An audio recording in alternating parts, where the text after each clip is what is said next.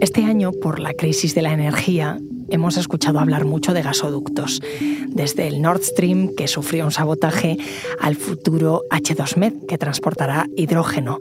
Detrás de estas infraestructuras clave para construirlas, para mantenerlas, están los buceadores de saturación.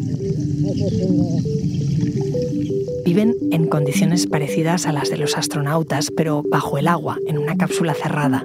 Y desde allí, desde las profundidades, uno de ellos nos habla. Soy Ana Fuentes. Hoy en el país, ¿quién construye los gasoductos? Vida y trabajo en el fondo del mar.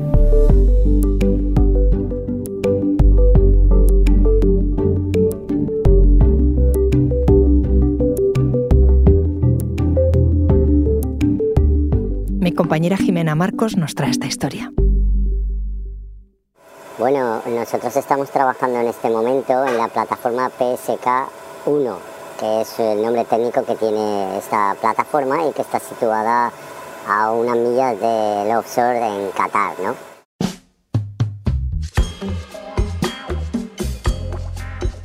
Aristides Sánchez Najarro nació en París hace 48 años, pero se considera medio cordobés, medio murciano. Este es el primer audio que nos intercambiamos el 25 de septiembre de 2022. Y su voz de pito no es algo que hayamos retocado, sino un efecto causado por las condiciones laborales en las que vive. Porque vive y trabaja debajo del agua. Hace tiempo alguien me dijo una frase parecida a esta, y aunque no sea del todo cierta, está íntimamente relacionada con la idea de que se conoce más del espacio exterior que de aquello que habita en las profundidades de nuestros océanos. Dicen que sabemos más de la topografía de Marte que del suelo marino, que hay criaturas abisales aún por descubrir. Dicen que regresar de otro planeta es incluso más fácil que volver a la superficie desde el fondo del mar. Aristides sabe mucho de esto. Él es buzo de saturación. Hola Jimena, encantado de conocerte. Acabo de leer tu mensaje y estoy ahora mismo, tal y como tú decías, en la cápsula de saturación. Estaré por los próximos 20 o 25 días y aunque hay un temporal bastante fuerte, no estamos trabajando, pero el barco se movió a una zona de baja cobertura lejos de la plataforma donde estamos desarrollando el proyecto. Así que tengo acceso a wifi satelital, pero es bastante limitado. Los buzos de saturación trabajan, entre otras, en la construcción y ampliación de infraestructuras submarinas de las que hemos oído hablar mucho este 2022. Gasoductos como Nord Stream, saboteados en septiembre, o el H2Med, el corredor de hidrógeno que pretende unir España, Francia y Portugal, son canales que Arístides hace posibles. Para construirlos hay que combatir los continuos cambios de presión. De ahí que los buceadores de saturación se vean obligados a vivir en una cápsula presurizada a la misma presión que la infraestructura en la que trabajan para poder ir y venir, subir y bajar, para desarrollar su jornada laboral sin morir en el intento. Entonces el trabajo, bueno, tiene algo de peligrosidad por el desplazamiento del peso y por la falta de visibilidad que tenemos en el, fondo del mar. Las condiciones ahora mismo son muy duras porque el agua está extremadamente caliente y te quedas eh, absolutamente destrozado. ¿no? Estamos esperando a ver si poco a poco bajan las temperaturas de una vez. Así que, bien, hemos vuelto de una pieza, que es lo importante. Cuando lo conocí, Aristides trabajaba para la compañía de Abu Dhabi CC Underwater Engineering, en un proyecto de ampliación de una línea de petróleo submarina con otros dos compañeros y otro equipo de tres buceadores que vivían en una cápsula de saturación pareja. Por razones de salud y de seguridad, tras 28 días les toman el relevo otros dos equipos.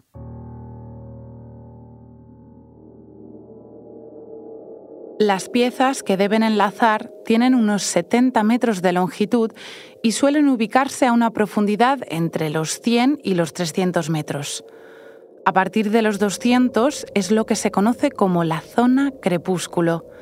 allí donde la luz del sol casi no llega y los peces suben y bajan a la superficie para llevar el CO2 al fondo del mar.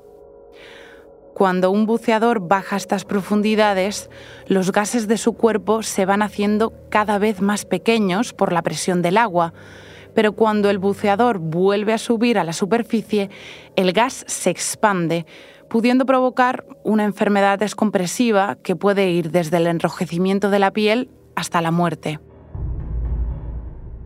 Para evitar que esto suceda, hay que hacer una subida paulatina. Para que el buceador libere completamente los gases de su cuerpo, haría falta una semana. De ahí que estos buzos vivan en cápsulas presurizadas y respiren un aire fabricado exclusivamente para ellos. Este es también el motivo por el que Arístides tiene esta voz. Bien, eso tiene que ver con la densidad de los gases que pasan por la garganta y cómo reaccionan las cuerdas vocales al funcionar sobre ese gas determinado. Cuando estás en superficie, el aire tiene una densidad diferente a los gases que respiro aquí abajo, porque aquí abajo respiramos una mezcla de gases fabricada y específica que se llama heliox, que lleva un tanto por ciento de oxígeno y un tanto por ciento de helio, del gas ese que suelen rellenar los globitos en la feria. El heliox es un aire que no es denso ni frío, pero produce una sensación de gelidez y humedad constante. El mínimo movimiento hiela el aire. El complejo de saturación donde vive Arístides está formado por una serie de espacios ovoides interconectados entre ellos, donde el módulo principal, el módulo de vida, tiene unos 6 metros de ancho y en el que Arístides apenas cabe de pie en su centro. Él me contaba además que al ser un espacio metálico, cualquier mínimo golpe, toque o chasquido retumba fuertemente por todo el complejo, por lo que los buceadores intentan mantener una vida silenciosa y monacal para no molestar al resto. Sus compañeros y él viven con lo mínimo e imprescindible. Una maleta pequeña, la tablet con libros y películas productos de higiene siempre en seco y sólidos, válvulas de control de aire, material de emergencia, una pequeña mesa articulable para comer, la caja de comunicaciones con los técnicos de vida que les asisten 24 horas desde el barco, chocolatinas, porque hacer llegar la comida a los buzos también tiene su enjundia. Nos lo mandan a través de una esclusa pequeña que se llama Medical Log, que se presuriza y se despresuriza a necesidad y por ahí nos pasan pues una, lo que hayamos pedido en la lista, una tortilla, unos huevos, cualquier cosa que sea normal. He de decir que la comida en saturación prácticamente sabe toda igual, porque las papilas gustativas se ven afectadas por el helio y la presión y se pierde la capacidad de saborear tal y como la conocemos en superficie. Cuando llega el aviso de que tienen que salir a trabajar, pasan por un módulo intermedio llamado Transfer Under Pressure, que hace las veces de cuarto de baño y de ducha. Allí además se equipan antes de pasar al último módulo, la campana. La campana es el módulo que se desconecta físicamente del complejo de saturación y transporta a los buceadores hasta el fondo del mar donde se encuentra la infraestructura en la que trabajan. Una vez salen de la campana al mar, los buceadores están conectados en todo momento a ella por un umbilical que les va suministrando heliox. Después de las ocho horas de trabajo, vuelven a la campana, al módulo de vida y a su vida normal hasta el día siguiente. Sería romántico pensar que vuelven a su casa submarina, rodeados de peces y de todo tipo de animalario abisal, pero el sistema de saturación donde está el módulo de vida está instalado en el centro del barco, en el interior, digamos, de las tripas del barco y tiene solo vistas eh, a través de tres viewport o ventanas ovales. Tiene vistas al exterior, pero vamos, lo que hay enfrente es una pared y nada más. Aristides lleva desde 2010 con esta forma de vida, haciendo trabajos en offshore, es decir, alejados de la costa aunque su carrera como buceador profesional comenzó hace 24 años. La primera vez que trabajé en saturación, madre mía, digamos que empecé trabajando como buzo profesional en 1998, el siglo pasado, imagínate. y después decidí ya cursar mis estudios como buzo a saturación y di el paso. Me fui a Escocia y, hice la formación necesaria para, para poder optar a este tipo de trabajos y inmediatamente después empecé a trabajar.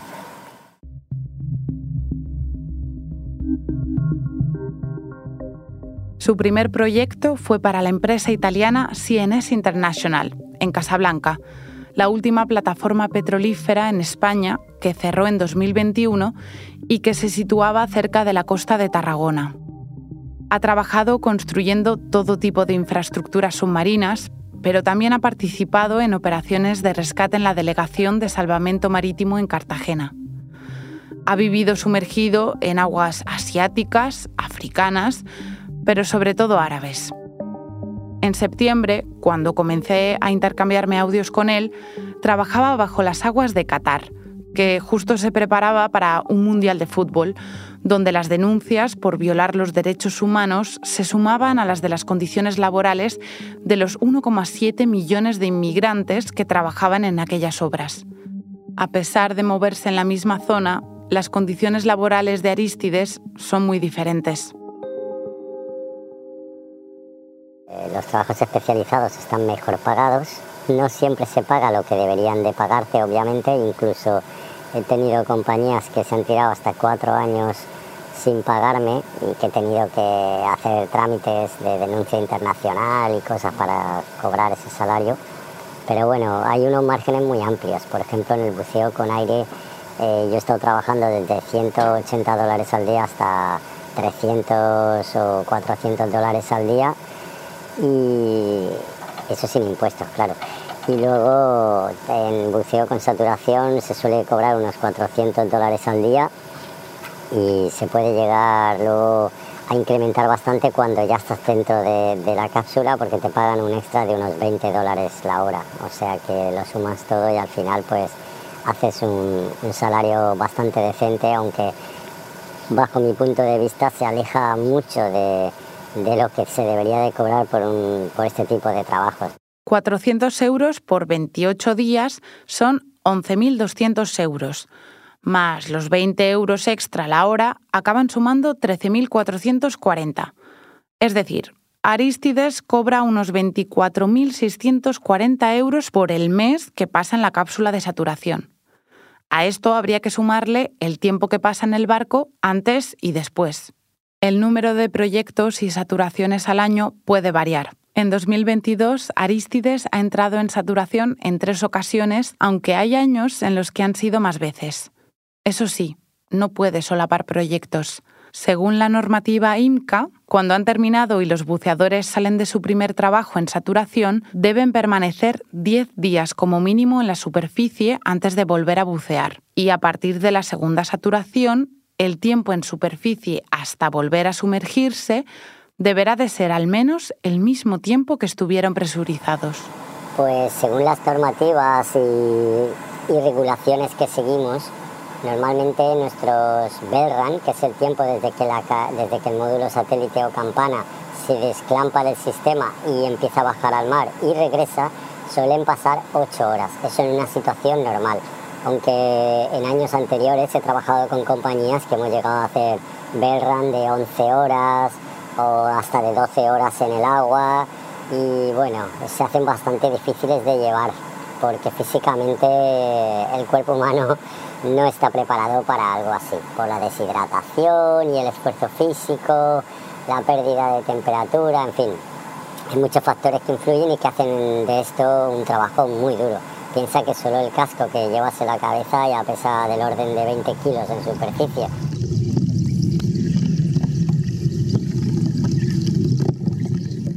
Aristides envió varios vídeos de su trabajo bajo el mar y este es uno de ellos. Lo que suena es la combustión del oxígeno con la electricidad bajo el agua. Junto a él envió un texto en el que explicaba cómo usando unos electrodos de metal dulce podía llegar a cortar acero, hormigón o cualquier cosa que tocasen, como por ejemplo las tuberías del gasoducto en el que trabaja. Una labor muy peligrosa ya que a veces se pueden producir grandes explosiones. Esta es de hecho una de las principales causas de muerte en el buceo profesional. Fueron 28 días en los que intercambié audios de WhatsApp con Arístides. Y aunque él tenía acceso a Internet limitado, yo me preguntaba cuán aislados estaban del mundo exterior. A veces me escribía, Hola Jimena, acabo de oír tus audios. No tengo mucha cobertura, pero te respondo en cuanto pueda.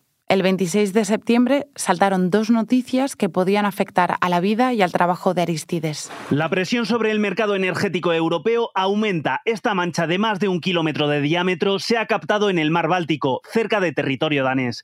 Es una de las tres fugas que se ha producido en los gasoductos Nord Stream 1 y 2, por el que llega Los gasoductos Nord Stream 1 y 2 sufrían una serie de explosiones y fugas de gas cuyas causas se desconocían. Más tarde se supo que se trató de un sabotaje derivado de las tensiones entre Rusia y la Unión Europea por la guerra de Ucrania. Pero no me atreví a preguntarle a Aristides por este tema. Si estás informado de lo que está ocurriendo ahora en, el mundo. Eh, me has dicho que te bajas las películas, entiendo que no, no sé si tienes mucho contacto por WhatsApp con amigos o familiares, pero si estás al, tanto de las noticias del día, no sé, de lo que ocurre en España o en general en el mundo, de la guerra de Ucrania, si estás informado o, si no. Me gusta saber lo que pasa, pero intento no involucrarme demasiado. Luego cuando estoy en tierra sí, pero, pero ahora mismo la verdad es que sí, me conecto pero con familiares, amigos, amigas y cosas así. Eh, cosas que te ayuden a evadirte más que que te lastren la moral. Aquí hace falta tener siempre la moral bien alta para enfrentarte al día a día y, es una de las cosas más, eh, más importantes en, los buzos a saturación, ¿no? que sepa, que tengan una, una buena estabilidad mental y sepan controlar todas las situaciones que surgen fuera sin que les afecten demasiado. Compaginar la vida personal y laboral de un buzo de saturación no es fácil. al principio puede parecer un poco romántico las idas y las venidas, pero a la larga se sufre mucho de soledad, ¿no? Es la eterna compañera. Este tipo de trabajos dejan a la mayoría de, los hombres o las mujeres que lo realizan en, una soledad bastante importante. ¿eh? No es un trabajo para gente que quiera tener una estabilidad en su vida. Te diría que, es muy difícil mantener una relación. Tienes que encontrar una persona muy especial para que pueda sobrellevar esa soledad a la que se ve expuesta y, que la relación continúe, ¿no?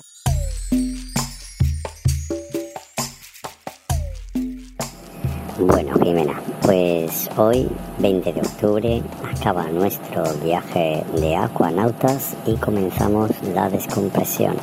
En 35 horas llegaremos a superficie. Nos ha costado mucho trabajo y estamos muy contentos de llegar enteritos de nuevo y de una sola pieza a superficie. Después de varios meses intercambiando WhatsApps con Aristides, de preguntar y repreguntar y de escuchar audios durante horas,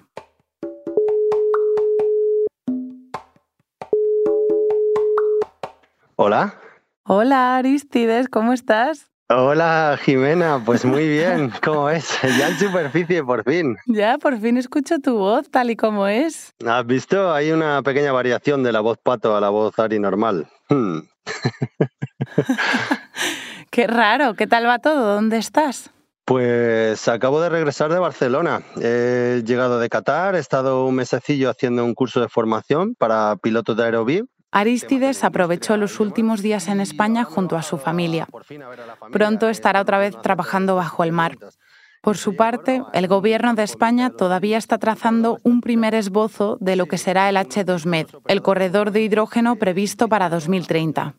Hasta entonces, a Aristides tampoco le va a faltar trabajo. Em, bueno, Aristides, eh, disfruta de no voy a decir los últimos. Se te viene a la mente, es difícil esquivar esa bala. Dale, de las. Disfruta de, la estancia con la familia, disfruta de las vacaciones con la familia en España y muchas gracias por todo. Un abrazo muy grande y cuídate. A vosotros, hasta la próxima. Chao.